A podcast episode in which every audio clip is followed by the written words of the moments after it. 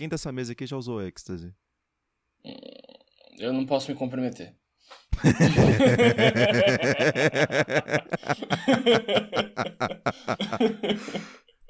É.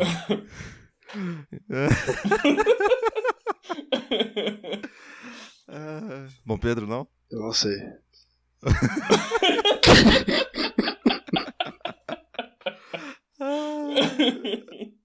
É muito doido, né, velho? Você parar pra pensar que, tipo assim, o que moveu essa época foi uma porra de uma droga e que, tipo assim, a derivação dela criou todo o movimento de espectro bizarro, de clubber, de, de tudo. Tipo, a porra do Oasis veio por causa disso, tá ligado? É tudo Só, derivado tipo, porra uma droga. Não é tão bizarro assim, porque o LSD já tinha feito isso antes lá com surrealismo, já com os, os escritores, né? Tudo, toda Sim. a galera do, do ácido na literatura, na música, no cinema e tudo mais, né? Tipo, se você parar pra pensar, a arte não existe sem o álcool também, né? É uma coisa interessante de se pensar. E tem desde o hashish na, na França do século XIX com o É. É verdade, é verdade. É verdade. O ser humano, ele não vive sem droga. O, o- o ser humano, não. O, o animal, ele não vive sem droga. Depois que a gente ficou sabendo que, que o golfinho, ele cutuca o baiacu pra pegar droga, toxinas, tipo... E, e são várias relações diretas, assim, isso. dos bichos e tal. Tem, um, Sim. tem um, uma, uma espécie de macaco também que também come planta alu- alucinógena de propósito. Eu esqueci o nome agora. É o Homo sapiens. Então, vamos lá. Um, dois, três, vai. Ah, peraí, isso não era gravação não? Eu falei do não, não comprometeu, então deixa eu contar a história pra vocês. Ah, tá. Ah, isso não ia pro, pro podcast? Isso vai, sim. Ah, ah, tá. Ah não, então não vou contar nada não.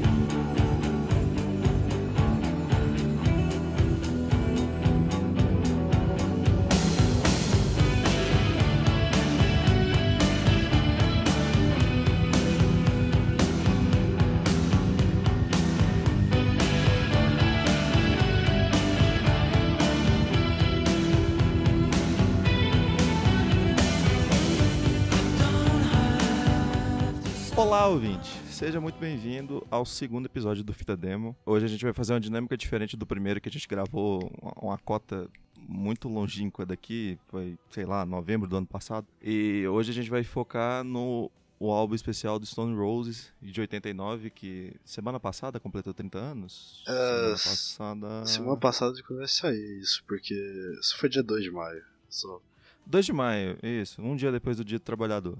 Né? que é também um dia depois do meu aniversário. É, eventualmente. É, na, minha- na mesa aqui está eu hoje, o Igna.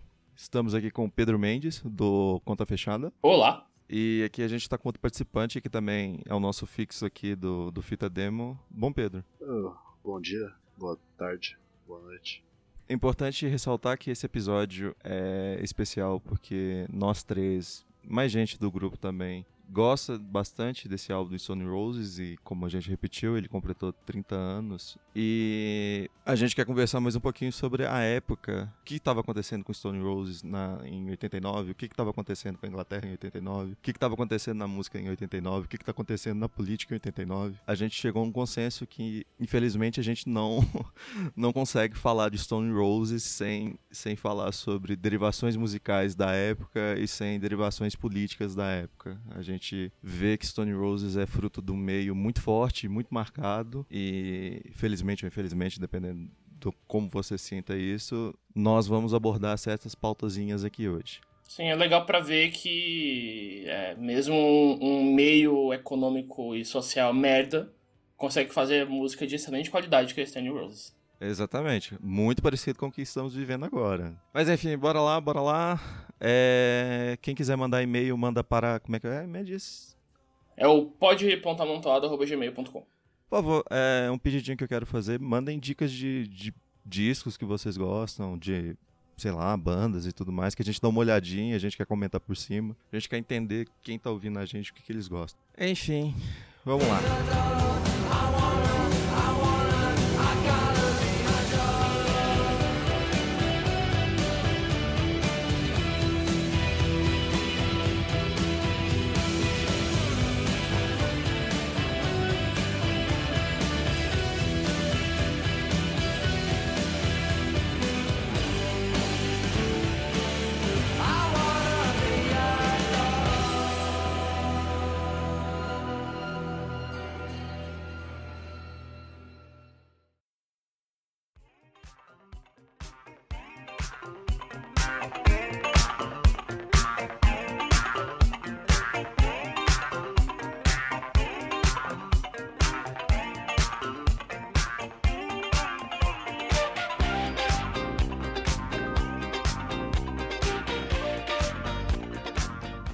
Pra gente entender Stone Roses, que é uma banda inglesa, a gente tem que entender o espectro musical que estava rolando nos Estados Unidos na década de 70. Eu não quero abordar muito sobre o, o soul da Filadélfia, que é a derivação do da disco em geral, né? Que a, a disco surge em cima desse soul. É, mas vocês têm que ter a noção disso, que tem essa separação. E o soul da Filadélfia ele tem um fator muito interessante, musicalmente falando, que é a batida que é aquela batida. Você escuta o som da Filadélfia, você, você consegue identificar certinho batida de música eletrônica. E, e, assim, música eletrônica é uma coisa que é definida apenas por batida. Tanto que hoje em dia, nesses rótulos malucos que a gente tem de música eletrônica, o que difere é o BPM, que é batida por minuto. Então, tipo, ah, o Trance tem 160 BPM, aí o técnico tem 130. Mas o, também tem uma, outro, outros tipos de variação, tipo o, ah. o trance é muito mais focado na melodia, enquanto o técnico é mais focado isso, ritmo. Isso influencia. É que o trance são os dois, né? A melodia e, o, e, o, e a batida por minuto no trance, não é? Não, isso tem várias setas de influências, mas assim, vocês não, não, não levem o trance muito a fundo. Coloquem três tipos de música eletrônica que a gente vai abordar uma delas mais pra frente, que é o house, o drum bass e o técnico. O house é o mais importante deles até hoje, que a gente vê. O drum and bass é uma derivação dos... O, o drum bass, na verdade, é uma derivação do... É, é o jungle, na, na real que é fruto do, dos jamaicanos que foram para Inglaterra na década de, de 70 e tem toda a questão do ska e tal, mas também não quero falar sobre isso. E eles começam a fazer jungle, que alguns dizem que trocam de nome porque tem um, uma conotação meio racista, eu não sei ao certo a etimologia da, da palavra, porque que muda para drum bass, mas vocês têm que ligar que tipo o drum bass é batida de caixa mais forte e o baixo mais suave, ele é mais limpinho. E você tem o técnico, que o técnico surge em Chicago de negros ricos que eles gostavam muito de uma de uma revista masculina de moda para ricos, não sei o que, eles eles gostavam, tipo, eles queriam fazer uma música eletrônica mais elitizada. É, é meio engraçado isso. E, e, é o único grupo exclusivo, se você for ver na história, que tem influência de Kraftwerk.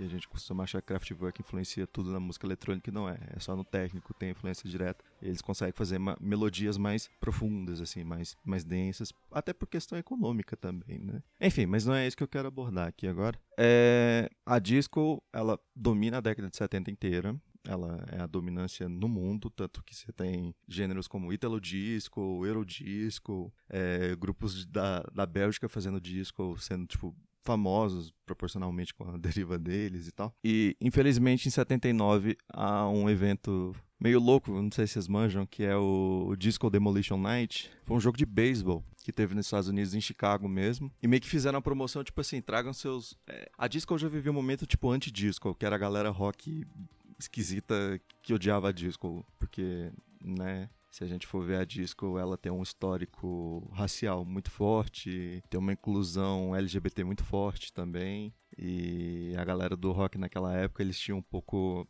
é, aquele fruto militarista dos anos 70. Ufanista, né? sabe? Cara, é, o sim, único, bastante isso. A única relação desse filme que eu nunca fui muito fã de disco é daquela série Freaks and Geeks. Tem a galerinha de, tipo, que gosta de Pink Floyd. E... É, eles odeiam disco. Sim. apesar que você pega, tipo, Another Brick in the Wall, ela tem um, um swing de disco, né? É, mas esse evento aconteceu e, tipo. basicamente, tipo assim, era um jogo de beisebol e o jogo de beisebol esperava 20 mil pessoas trazendo disco para botar fogo no final e apareceram 50 mil. Ah, acho que eu conheço essa história. É, e, tipo, é um monte de, de disco da disco que são jogados durante o campo e, são queimados, ele até interrompe o jogo, a galera invade e tal.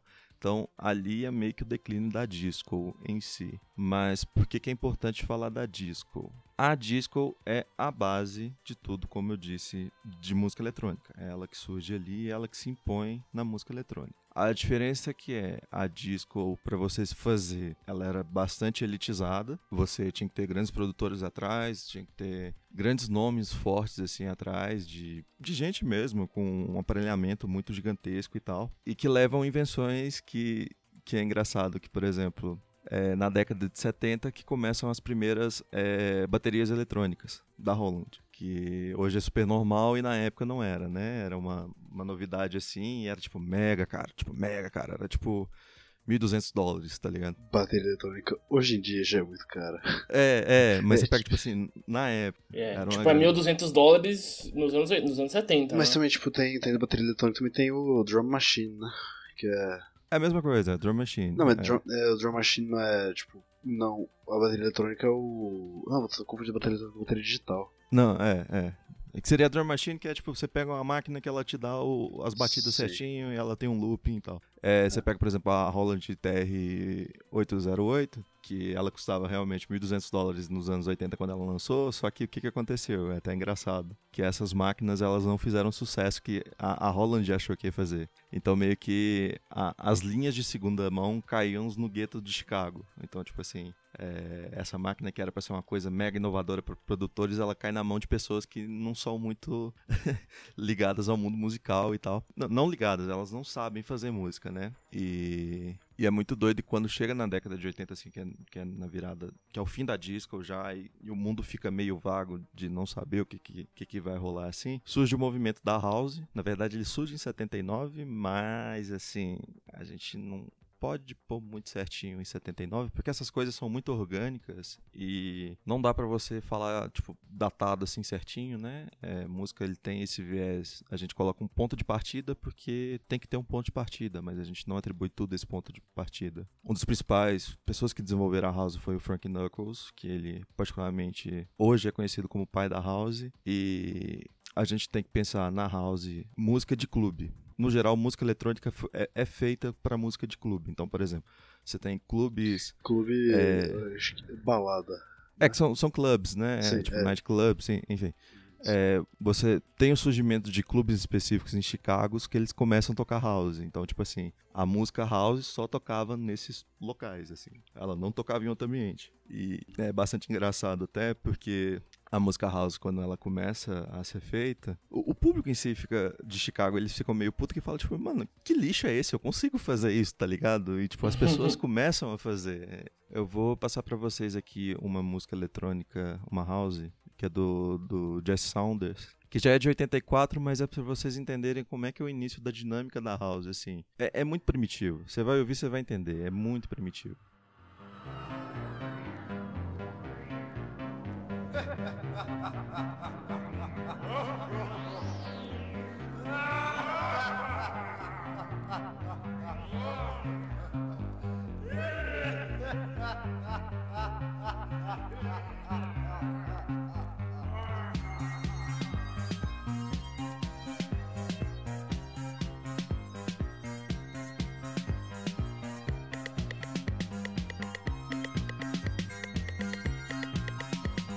Nossa, isso é house? Isso é house. Tá vendo que é mega básico o rolê? É tipo, uhum. alguém costurou. Só que esse cara, o, o, Jesse Saunders, ele é considerado meio que um mago da house. Ele é, tipo, disciplinado, tá ligado? Ele é o cara que sabe fazer o rolê. Uhum. Basicamente porque que ele pega um, um, um, baixo sintetizado, assim, que é, o, que é o TB-303, que é tipo... É, é um tecladinho que tem esse som meio... Como é que eu posso falar? É um som muito específico de música eletrônica, que até o próprio o New Order usa. Sim, sim, bastante. Que é essa coisa bem forte. Mas o New Order não usava o baixo. Não, sei que ele não. não usava mas... o baixo eletrônico, ele fazia. Ele tocava com aquela última parte das cordas do baixo, sabe? Pra ficar bem alto. Também tinha a ver com a afinação que o Peter Hook usava. Então... Mas, por exemplo, isso é a base de você pegar uma das bandas mais famosas da época, que é o Frank Goes to Hollywood. Uhum. É, é, é, esse barulho. É esse Sim. tipo de. O Kraftwerk também, né? Usa bastante desse barulho. É, então, aí ainda a gente tá em Chicago. A gente tem que lembrar que isso é Estados Unidos na década de, de 70, começo, final de 70 e começo de 80. Uhum. Tem um grupo de DJs que também em Chicago. O grupo chama Future. Eles têm uma track que fica muito famosa lá, que é tipo, é uma história muito interessante, que é eles chegam no clube do, do amigo deles, o amigo deles toca música e ninguém sai para dançar. Aí tipo, eles ficam meio, ah, que, que merda, né? Aí, tipo, beleza, continua, aí passa mais um pouquinho, pedem de novo para tocar, ele toca aí, tipo, ah, uns dois, três, vai pra pista dançar. Tal. Aí mais no meio da festa eles colocam de novo, aí, tipo, tem relatos de, de gente que tá, tipo, fazendo anjinho no chão, sabe? Tipo, balançando os braços, tudo pra cima e tudo mais. Que é o surgimento da, da acid house.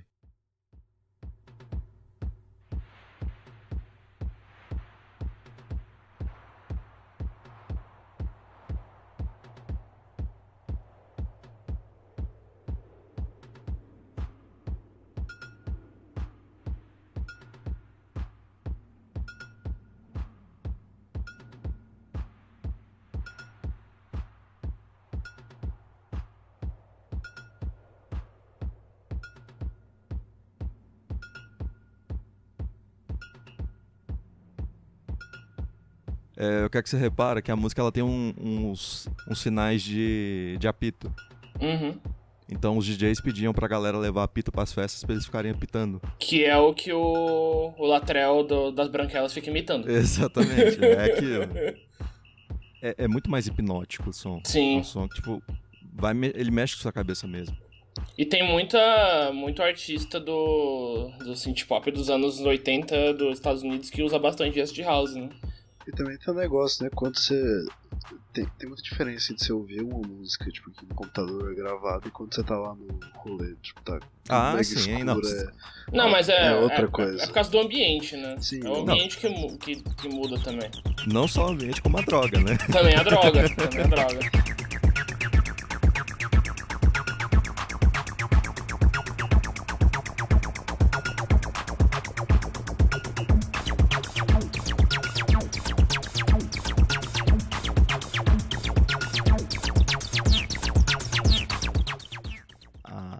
House ela começa a fazer sucesso mesmo em Ibiza, porque Ibiza é um lugar notoriamente de latinos ricos que vão para lá para usar droga e festejar e não sei o que. E, e tem muito marginal de Chicago que também vai para Ibiza. Então, a primeira vez que tem em solo europeu algo tocando acid house é em Ibiza e faz um sucesso estrondoso e começa a migrar para Europa em si, né? Esse gênero começa a surgir na Europa. Isso chega na Inglaterra. É engraçado que chega em Londres, mas Londres não é o, o destino mais interessante para isso. Isso vai pro norte da Inglaterra. Os nomes da cidade, eventualmente, eu não sei, porque é muita cidadezinha pequenininha que, que adere o som, mas é, é interessante, por exemplo, eles começam a fazer essa, o house e a Est House de uma forma muito engraçada, que eles pegam discos mais desconhecida, é meio que uma, é tipo assim, eu quero pegar um negócio mais desconhecido e fazer uma música em cima. E no norte da, da Inglaterra,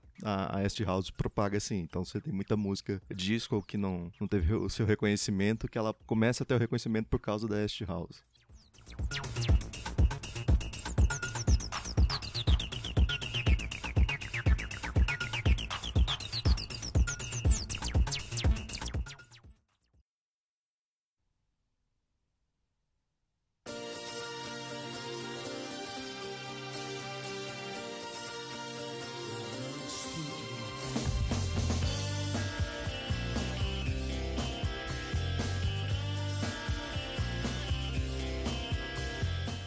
Bom entender que né, o, o, a Segunda Guerra Mundial mudou o mundo tipo, de maneiras que nem a Primeira Guerra Mundial conseguiu mudar. Né? Isso conseguiu se refletir em, em todas as esferas. Né? Na, a econômica a política foram, é, foram, foram as principais. Na verdade, né, esse, o movimento que, do, do estado de bem-estar social, que era o que a Inglaterra vivia ali, né? conseguiu viver ali desde a crise de 29 até o, até o pós-segunda guerra, chegando ali nos anos 70, ela é um fenômeno né, tecnicamente bem mais recente que o, é, que o liberalismo laissez-faire. Né? É, esse estado de, mas o estado de bem-estar social, como a Inglaterra, como a gente conhece, reconhece que a Inglaterra um dia já teve, ela surgiu ali no pós-segunda guerra mundial, foi fortalecida por até políticos conservadores como né, Winston Churchill e etc. Né? O desenvolvimento do estado de bem-estar social está é, intimamente ligado aos, ao processo de industrialização né, e aos problemas sociais gerados a partir dele. Né? Então, o processo de industrialização da Inglaterra foi o primeiro do mundo, né, e foi o primeiro país do mundo a ser afetado por todas as contradições sociais que, que, que são causadas por esse processo, né? Tanto que até o, o, a obra, uma das obras seminais do Engels, do Friedrich Engels, que é a situação da classe trabalhadora na Inglaterra, né? Então, uma das maneiras de, de que, o, o, que o governo da, do Reino Unido, os pensadores daquela época encontraram para amenizar essas contradições de exploração, de convulsão social causada por péssimas condições de trabalho foi o, bem, foi o estado de bem-estar social, né? Então, desde 1942, na Inglaterra, começou a é, ter uma, um aumento gigantesco dos serviços assistenciais para o público, é, abarcando as mais diversas áreas de renda, habitação, previdência social e outras. Isso também acontecia lá nos Estados Unidos, no governo do, do Frank Delano Roosevelt, com a questão do New Deal e etc. Né? O estado de bem-estar social ele, ele vinha para fortalecer é, para fortalecer a economia né, e para intervir nela por meio de regulações dos mais diversos setores, né? além de usar a própria máquina pública como um impulsionador da economia. Você ia falar alguma coisa, Pedro? Eu ia falar que a gente também tem que lembrar que até, inclusive, até depois do fim da Segunda Guerra Mundial, até a segunda metade do século XX, é, o Reino Unido ainda era um império multicontinental. Tipo, tá vendo aqui o mapa do mapa do, do Império Britânico em 1959 e eles têm colônias em todos os continentes. Querido ouvinte, é importante lembrar que o, -estado de, o estado de bem-estar social só acontecia nas ilhas britânicas, tá? Isso não, não se dava pro resto do império, né? A Índia era estava sendo massacrada enquanto os trabalhadores da Inglaterra estavam sendo beneficiados. Né? Não que a culpa seja de trabalhadores, são as dinâmicas que o império acaba causando. Né? O auge, o auge desse estado de bem-estar social ele foi dos anos 40 aos 70, né? Durante os 70, esse modelo ele começou a entrar em crise. Né? Um dos motivos foi a, crise mundial causada pelo choque do petróleo, lá quando, quando o, vários países produtores de petróleo eles se juntaram e quiseram dar uma lição nos antigos impérios e no resto do mundo, né? Foi a questão da ascensão do terceiro mundo né? nessa época. Isso acabou causando um, um, uma crise generalizada, né? Foi um dos motivos é, de porque o estado de bem-estar social ele acabou é, indo para esse desmonte, né? Durante essa época dessa crise, é, vários economistas né, é, neoliberais, como por exemplo Hayek, Mises, essa galera Friedman, essa galera legal aí, é, eles começaram a defender as teses de uma mínima intervenção do Estado na economia, é, defendendo que o mercado, que o papel do mercado seria deveria ser mais preponderante e que ele deveria regular as relações sociais e econômicas e que ele cuidaria de fornecer todo tipo de necessidade que a sociedade é, precisava, né? e não o Estado, porque todo o sistema de assistência social do Reino Unido era baseado dentro de é, dentro dos órgãos públicos, né? O próprio NHS, que era o sistema de saúde pública que hoje está é, tá aí em penduricados, mas ainda existe. Né? Então, segundo o, o próprio Hayek, essas medidas elas levariam é, um retorno ao liberalismo clássico que existiu no, é, na pré-crise na pré de 29, né? que até o período entre guerras. Só que o pessoal esquece de por que, que esse liberalismo foi, entrou em desusos, né?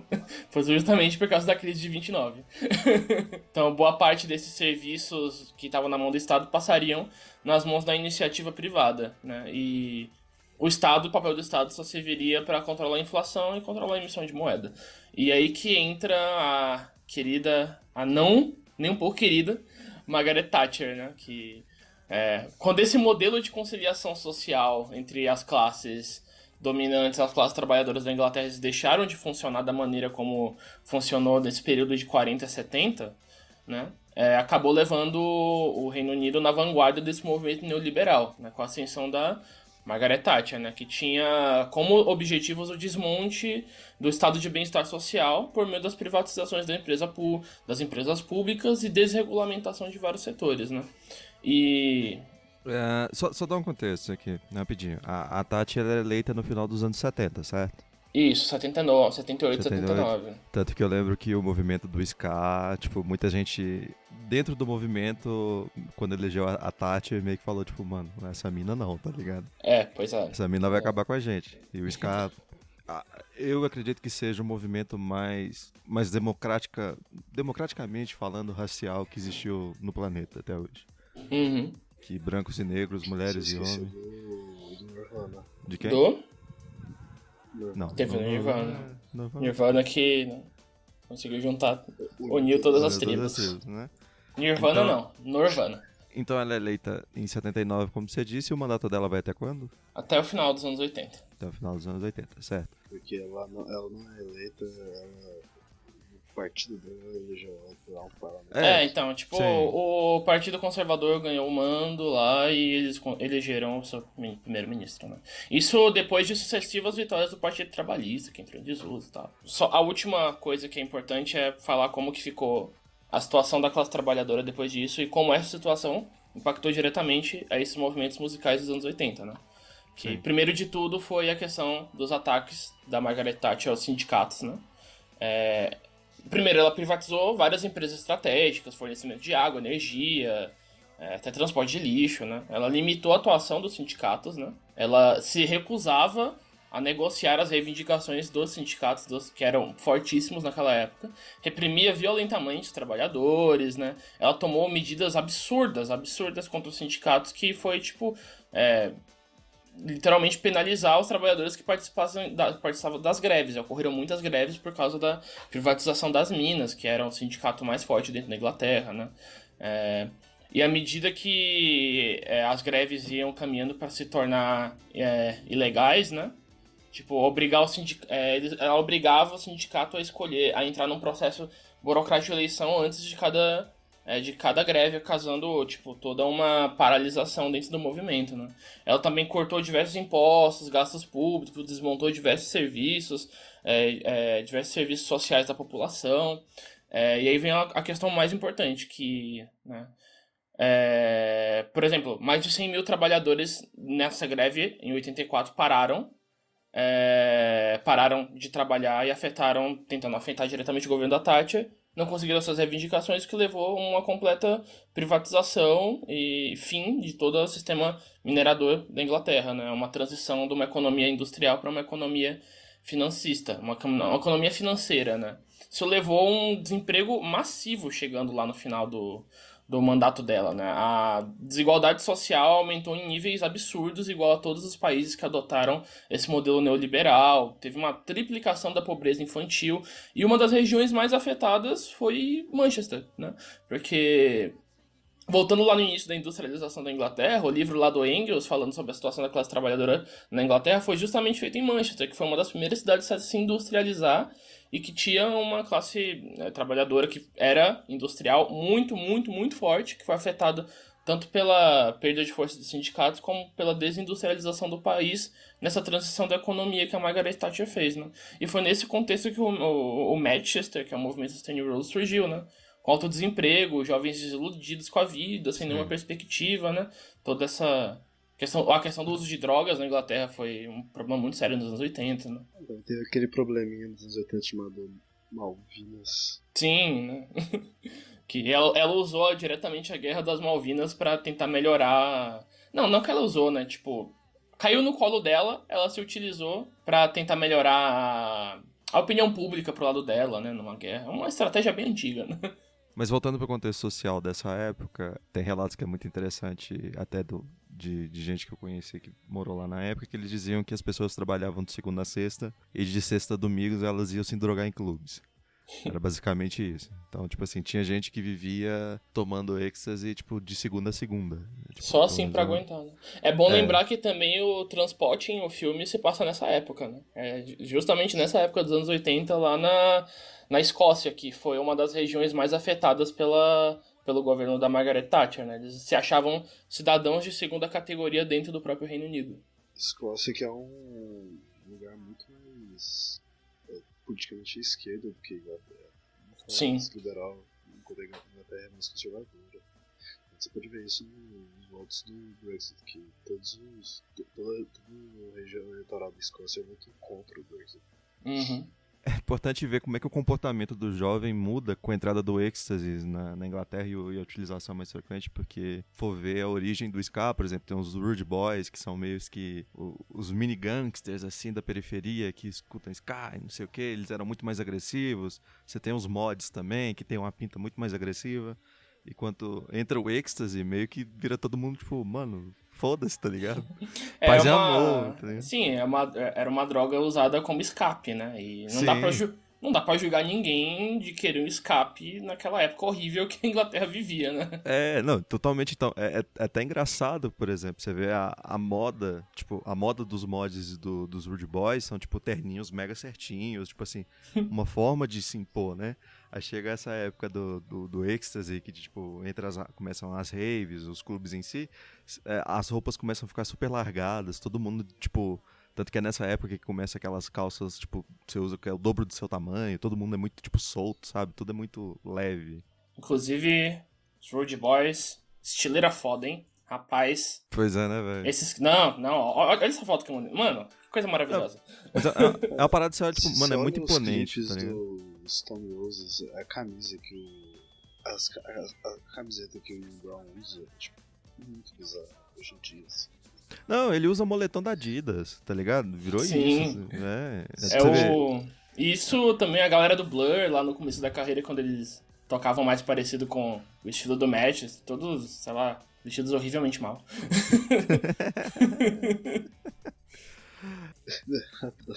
Parecia eu quando eu era criança, na minha casa do meu pai, só, tipo, usava a camisa dele, que era a camisa gigante, e eu era pequenininho. Tô precisando vestir a camisa. É, é. Mas assim, um adendo que eu quero pôr pra gente entender como é que como é que essa repressão era tão forte lá. Falando economicamente, a gente consegue entender, mas a gente não consegue entender fisicamente, né? A criação das raves, ela surge devidamente a esse tipo de repressão. O que que aconteceu? A, a rave, ela surge como uma forma de escape, porque na década de 80 na Inglaterra, o governo baixa uma lei que fala assim, então, batidas repetitivas por muito tempo, você pode prender pessoas que estão lá dentro desse local fechado. Então, os clubes eram impedidos de tocar tocar é, música eletrônica. Porque, né, porra, tu pega house, rest house, drum bass, não sei o quê, a batida é fixa, né? Então, tipo assim, é uma associação que eles fizeram, tipo assim, ah, tem uma batida fixa, então tem pessoas usando droga aqui. Então a gente pode uhum. prender. Para falar um pouco da repressão, V de Vingança é baseado nessa época, galerinha. É, é, interessante porque, por exemplo, por que, que se criam as raves? Porque as pessoas queriam usar droga, eventualmente ouvir música, e elas começam a pegar o carrinho delas e começam, tipo assim, ah, sexta-feira vai ter festa, sei lá, na, na fazenda aqui da, da periferia de algum lugar do, do norte inglês, e eles vão para lá e a polícia não consegue traquear, eles não, a polícia não consegue saber onde eles estão. Então, tipo assim, é um ambiente mais livre, né? Socialmente. Então, é uma forma de escape muito forte de uma repressão muito forte. Uhum. Se a gente for ver também, quer ver outro contexto que nessa galera ninguém tinha dinheiro para alugar casas de show ou sei lá, qualquer forma, tipo, fábricas desativadas, coisas É, assim. galpão, né? Galpão, sim. Então, as pessoas invadiam os galpões é, faziam a música enquanto chegava a polícia, todo mundo saía correndo, porque, quer dizer, o jovem, pra polícia, chegou a um ponto que ele não tinha onde ir, porque tudo, tudo pra polícia ali, tudo no contexto era tipo, ah, se você tá aqui é porque tem droga, se tem droga aqui a gente tem que te prender. Isso já acontecia dentro do movimento do ska, né? É interessante que a gente deixa no link do post o clipe do é, do The Specials, que foi uma banda bem importante, famosa de ska, né? E no próprio clipe mostra um pouco do como se dava a repressão policial a eles, né? Tipo, andava é, bem em questão... A, além de ser uma questão de repressão a uma cultura marginalizada, né? Ainda tinha o, o estigma racista da época, né?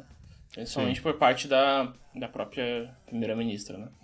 Aí é interessante ver, tipo, imagens da época sobre a repressão policial com jovens que só estão por aí andando porque não tem emprego e porque não tem, né, porque a situação do país tá tão uma merda. Né? O que eles têm que fazer é andar por aí, tocar música e usar droga. É, que é, que é muito, muito engraçado porque você pega o ska como movimento em si, é muita, a música é feliz, de certa forma, ela tem uma dinâmica de, de, de felicidade ali que te impõe, tipo, vamos para cima e tal. Uhum. Mas as, as, letras são mega soturnas. É, tipo, Sim, muito. É, é, é, letra pesada, se for ver, tipo assim, é questão de, de opressão mesmo. Na, uhum. Na, tora, assim. Enfim. Agora é a, a, gente... famosa, a famosa música para dançar triste. Não, isso é, isso é showgaze. Também. outra, outra coisa bem legal que surgiu nessa região do norte da Escócia foi tipo, o Jesus and Mary Chain. Muito. Que é, que é showgaze, né? É, é nóis, é nóis. Não é, é shoegaze? Não, não é shoegaze. Vai ser o shoegaze, mas não é shoegaze. É. E tipo. Ué, mas, tipo, My Bloody Valentine é shoegaze. My Bloody Valentine? É. é porque é muito influenciado pelo Jesus and Mary Chain, né? Sim, mas não é a mesma coisa. É muito diferente. E o baterista do primeiro álbum do Jesus and Mary Chain, que é o Psycho Candy, que é aquele que tem aquela muito bom, muito bom esse álbum. Just Like Honey. É o Bob Gillespie, Gillespie, não sei. Que é o cara do Primal Screen. tipo, sério? Sim, sim, sério. Sério? Nossa, eu não sabia disso. Sim. Ah, o, o Manny, que é baixista do Stone Roses, ele começa a tocar no Primal Scream depois que Stone Roses acaba. Tá, isso eu sabia, mas eu não sabia que o ah. cara do Primal Screen era do Jesus Martin. Nossa, é, é, é, tudo muito junto, muito misturado, é a mesma galera, né? Você vai ver, tipo, da, a história da, da Factory Records ali, né? tem o surgimento de New York, tem do Happy Mondays e tudo mais assim certinho. Você vai ver que é a mesma galera, todo mundo junto ali, todo mundo se ajudando, todo mundo, tipo assim, fundou um clubezinho ali, que eles têm o clubezinho, o... Haciendas, eu nunca lembro o nome dele, é, mas é... De, de Hacienda. De Hacienda, né? E qual é o uhum. significado disso? é fazenda. A fazenda. fazenda? Hacienda em espanhol é fazenda. Ah, tá. É, você tem essa formação do, desse clube e tal. Então, tipo assim, são, são pessoas que, que se colocaram nessa cena e, e, formaram essa cena muito forte. E ela é muito, muito forte ao ponto que ela impacta o mundo, né? Isso. Link na descrição sobre a Factory Records. Esse eu faço questão, porque a história dessa gravadora é maravilhosa.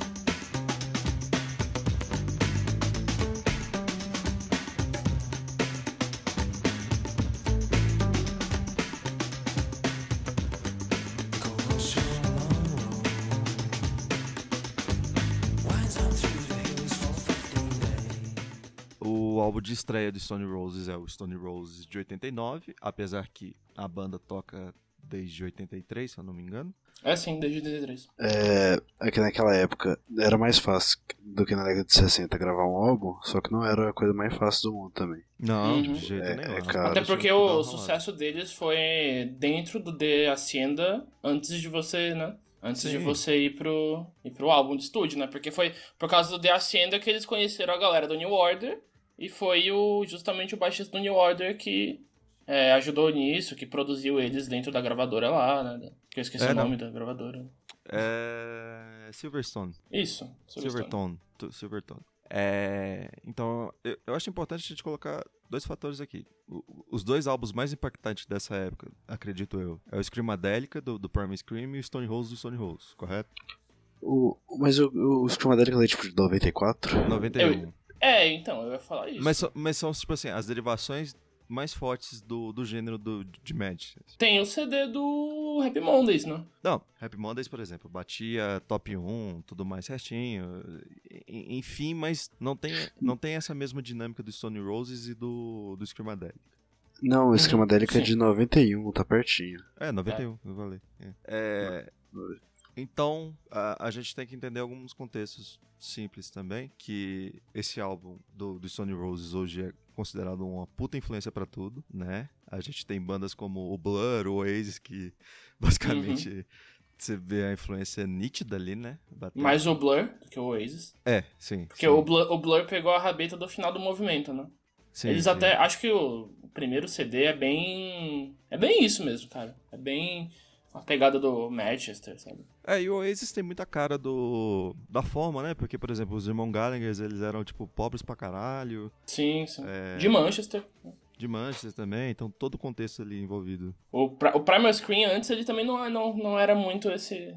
Não era muito a vibe, né? Eles começaram a pegar esse ritmo mais a partir do Screamadelica, né, Igna? Sim. É, o Screamadelica, ele, é, não quero falar muito dele, mas ele, ele insere coisas, por exemplo, que é da música eletrônica igual. Se a gente for ver, a, a forma de vocalização que existe na música hoje é feita por causa da música evangélica na década de 60 e 70. Sim, o coro, né? O coro que é... eles usam no CD inteiro. Nossa, também tem aquele que é aquela música que só usa o sample de uma pregação que é foda pra caralho. Então você oh. tem bastante influência ali que vem da disco, música eletrônica, soul, enfim. E, mas vamos voltar pro Stone Roses. Enfim, é um álbum de 11 faixas, né? A edição original, a, a de 10 anos, abre umas faixas a mais, mas enfim, é edição especial, edição especial. Eu, eu acho que todo mundo aqui concorda que a melhor faixa é Full Goals? Full Goals, quer dizer?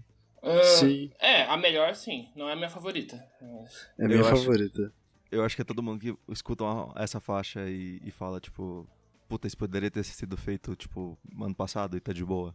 Sim. Sim. Só que tipo, o, o, que eu tava vendo aqui na Wikipedia, que é a melhor fonte que existe para tudo, é que a Fool's Gold não saiu no álbum na, na não. versão do Reino Unido. Não. Só na versão dos Estados Unidos, é. das versões internacionais. Eu é, não sei porquê, alguém sabe explicar? Não, não sei, mas muito provavelmente tem, deve ser com colagem de disco. E a hum. galera não achou que seria uma música boa. No Spotify é o primeiro primeiro CD mesmo, que é o que tem o Fool's Gold, que é o remaster. O normal é, não tem mesmo. No normal não tem. Ela só sai, tipo, 10 anos depois, assim, no, na edição definitiva do CD. Tem a versão que tem o corte pra fazer pra rádio, que não curto não, mas a versão completa é, tipo, fenomenal. Mas, tipo assim, o que vocês sentem ouvindo esse álbum? Porque para mim é um mix de daquilo que a gente falou, daquela coisa hipnótica da, da música house, que, que eu, eu trouxe o contexto aqui. É uhum. É, muito, é, é, muito hipnótico, é tudo muito, tipo, psicodélico demais, assim, sabe? Tipo, uh, puxando e tal. E, mas tem uma presença muito forte de rock. Do nada. Eu acho maravilhoso isso. Eu gosto muito, porque, primeiro, por essa coisa é, mais psicodélica, né? Que não necessariamente é, herdeira do movimento psicodélico, mas é só pelo fato dos dois usarem drogas, né? e, tipo, é, não, tudo nesse álbum tem, remete muito a isso. A própria capa, né? A capa é o, bem inspirado no, no Jackson Pollock, né? Que também foi um.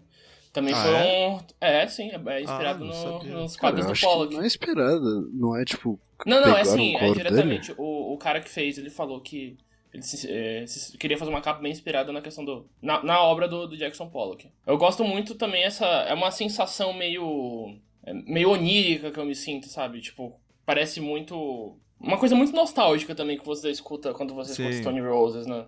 Tipo, remonta a um passado que você sabe que não viveu, mas mesmo assim dá, dá uma, uma sensação gostosa de escutar, sabe? É, é, é um misto de ânimo e tristeza, né? Tipo, sim, ao, ao mesmo tempo tu fica eufórico tu fica, puta que merda, né? Véio? Sim, sim. Cara, a, inclusive a, a, faixa I Wanna Be Adored é tipo tristeza pura. Sim. Aí vai o She Bang the Drums, é, é, é só felicidade, né? É. tipo, pulando no campo de flores. eu só não entendo essa Elizabeth My Dear. Eu não consigo entender. Então, eu li no Genius que a Elizabeth My Dear, My Dear é meio que uma crítica à questão do governo, né? E, e ah, é? a música do Elizabeth My Dear, ela é baseada numa música folclórica da Inglaterra, que é cantada pelo Simon e o Garfunkel. Sim, sim, isso ah. eu sabia, mas é porque eu não entendi muito bem o contexto no meio do álbum, tipo, meio É, então. É, Tá bom, é, é meio. É, então, eu li que faz sentido, né? Você pega uma música tradição da Inglaterra, enfim. Né? Uma música que eu acho bizarra. Mas assim, é você, você, vocês estão livres pra interpretar como quiser. É, Don't Stop é legal, né? Que, aliás, não é o que eu mais. Eu, é que eu menos demais. gosto, porque ela meio que emula a Waterfall ao contrário, né? Mas aí Sim. ela não é a Waterfall ao contrário, tem a própria letra, e aí eu não consigo entender é... muito bem se. Bizarro. é muito estranha essa música. Que é a, é, é, a parte experimental do disco, né? Que é a, parte, é a música mais psicodélica que tem. E é, é, até engraçado tu ver muita influência de Rolling Stones, né? Tipo, Sim, vê, demais. Muita coisa demais. forte. Tipo assim, claro, o Primary Scream é o Rolling Stones 2.0, né? A gente tem que definir isso aqui. É, os, Mas... do, os dois primeiros CDs é 100% Rolling Nossa, Stones, é a mesma cara. coisa, mesma coisa. E por Mas... isso que eu não gosto deles.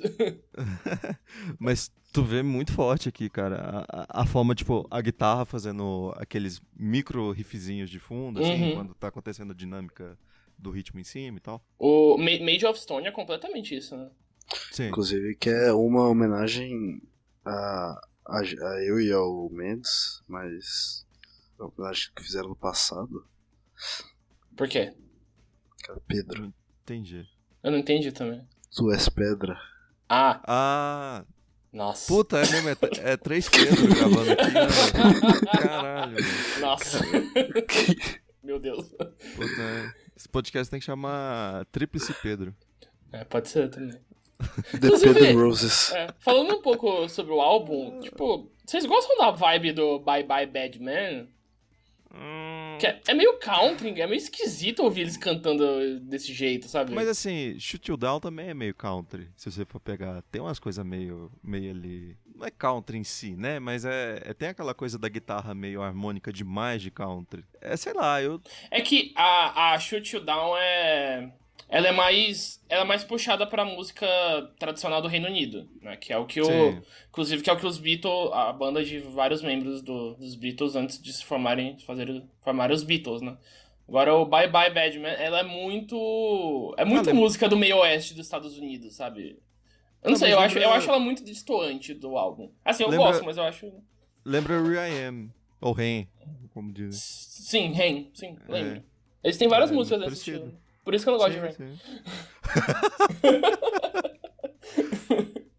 É, não sei, né, mas eu acho interessante não ter essa dinâmica uniforme, porque o momento ali não era uniforme, né? Quer dizer, sim, sim tinha a uniformidade que era, tipo, todo mundo tomando no cu, né? Essa é a maior de todas. tomando no cu e, e, e, se drogando. e se drogando, mas assim, é, é, é muita influência o tempo todo, é, é, muita coisa diferente. Então, por exemplo, você tem som da Jamaica vindo. Tem, chegava muita coisa no, no Reino Unido, né? De, to, de, todos os lugares, seja do Império Britânico, seja dos Estados Unidos. Né? Não, e chegava muita coisa de pessoas pessoas mesmo indo lá fazer, né? Então, uhum. é igual eu disse, o, o Jungle vira o, o, Jungle Pop, que aí tá dentro disso aqui, que é a batidinha de caixa. Aí, porra, isso é coisa da Jamaica, tá ligado? Isso não é coisa uhum. da, da, Inglaterra. Aí tu vai pegando, tipo assim, a base da música eletrônica é uma coisa de Chicago. Aí você vai pegando coisinhas, tipo assim, tem elementos da Índia que também envolvidos. Que é sinal da, do processo de globalização que estava acontecendo ao mesmo tempo do processo econômico de financiarização da, da Thatcher, né? Tipo, isso se dá também não só no, na economia com livre trânsito de capitais, como também no livre trânsito de cultura que existia que, que existiu nessa época, né? A Inglaterra era um grande caldeirão de cultura e que saiu muita coisa legal e muita coisa diferente de lá, né? Tipo, o, o, o, o próprio o Sky e, esse movimento do Manchester são é, é, muito reflexo disso, sabe? São coisas que você nunca falaria que, tipo, se você não vê, você nunca falaria que são relacionadas e na verdade é tudo misturado, né? Não, e tu vê, por exemplo, depois da era Beatles, a Inglaterra meio que morre um tempo, né? Nada surge ali muito forte, né? Uhum. Tem Beatles e Rolling Stones ali. Década ah, de 70 fica a... meio, meio esquisito. Não, tem, tem o pós-punk, né? Não, mas assim, é uma coisa muito específica, não é uma coisa. Não é, por exemplo, você pega esse álbum do Stone Roses, ele bombou no mundo uhum. todo. Ele era top 1 de músicas de vários lugares. Você pega um álbum, por exemplo, The Cure, não é. Né? Ah, mas coisa... Joy, Joy Division foi e mas é que foi, tá, tipo, abriu o caminho pro New Order, né? É, mas o Joy Division é o início desse movimento, né? Se for ver. Tipo assim, é o pezinho sim. ali, aquela, aquela tristeza do Joy Division. A, me, a melancolia, né? Isso. Da música. Sim. E também e... que ainda você consegue sentir no Stone Roses, né? Totalmente, só com, totalmente. Só que, só que com não, drogas. É, e, e, não da mesma forma que o Ian Curtis, né? Porque Sim. É, é uma pessoa que, né? Vejam, Mas... vejam o filme do Ian Curtis, muito bom. Enfim, eu acho que a gente pontuou bem a importância desse álbum pra, pra gente determinar uma época importante do mundo, essa forma de globalização, né? O, uhum. Não posso afirmar início da globalização, mas eu posso afirmar. É a época do início da. É, o início? É, de 70 para 80 foi a. Foi a. Foi o. Foi o start da globalização. É, então, a gente vê. Porque, é, escutando Stone Rose, eu sinto nitidamente, tipo assim, tá, isso aqui é datado entre aspas, tipo assim, isso aqui marca um tempo muito certo, que tipo, se eu desmembrar tudo certinho aqui, eu vou entender o que, que as pessoas da, da Inglaterra elas estavam passando, como é que elas se sentiam, como é que era a forma de comportamento em si, mas ao mesmo tempo musicalmente não é datado. Não, em tem absolutamente nenhum. nada de datado, né? Em momento nenhum. Não. Parece que tipo, foi uma banda índia ali da. É, é... Que, que, veio, que veio anteontem fez o álbum, sabe? Sim, sim. É fresco desse jeito. Mas é tipo também mais ou menos o mesmo rolê que rola com o indie, né? Que tipo, são as bandas que fazem um álbum de sucesso, faz outro que. Assim, não, a galera ouve. Primeiro que meio que não existe um movimento indie, né? Não, mas tipo. É, tipo não movimento, não tô falando de movimento, é mais ou menos tipo o mesmo fenômeno que aconteceu. Ah, sim, sim. Tipo, o trem fica famoso, o jovem começa a ouvir, todo, de repente todos os jovens conhecem, quem tem mais de 25 anos não conhece. Uhum. Depois acaba e ninguém nunca mais ouve falar. Mas o triste do Stone Roses é que ele acabou foi por treta jurídica, né? Sim. Sim, Stone Roses acabou porque todo mundo se cansou de tretar com a primeira gravadora, que é a. Qual que é o nome, amiga? É, Silvertone. Que a, cansou de tretar com a Silver. Porque eles quiseram ganhar dinheiro com, depois que eles fizeram o álbum, foram, tentaram ir pra Londres. Só que a Silvertone barrou eles, né? E aí eles começaram a entrar muito de briga judicial para deixar eles gravarem com outro gravador e ganhar rios de dinheiro. E aí, como. É. E, isso aconteceu, tipo, já no início do segundo álbum. Né? Que. que... Você gosta do segundo álbum? Ah, eu não Second... tenho apreço, não. O Second eu Coming? Eu gosto é, dele. Não é tão eu... bom quanto o The Stone Roses, mas eu gosto dele. Pois é, eu acho que ele se perde muito, cara. Uhum. Eu, eu, eu não ele... gosto dele inteiro, tem umas músicas que eu gosto muito. Daybreak eu gosto bastante, Good Times.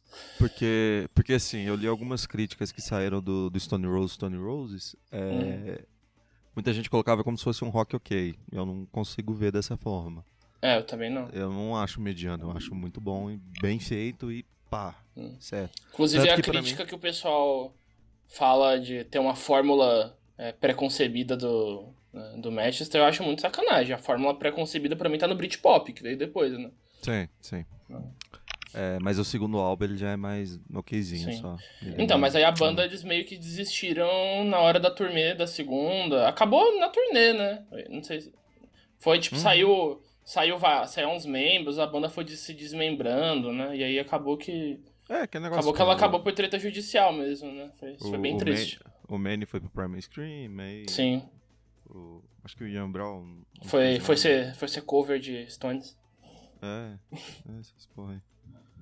Enfim, considerações finais aqui. É, quer dizer, a gente já tá nelas, mas.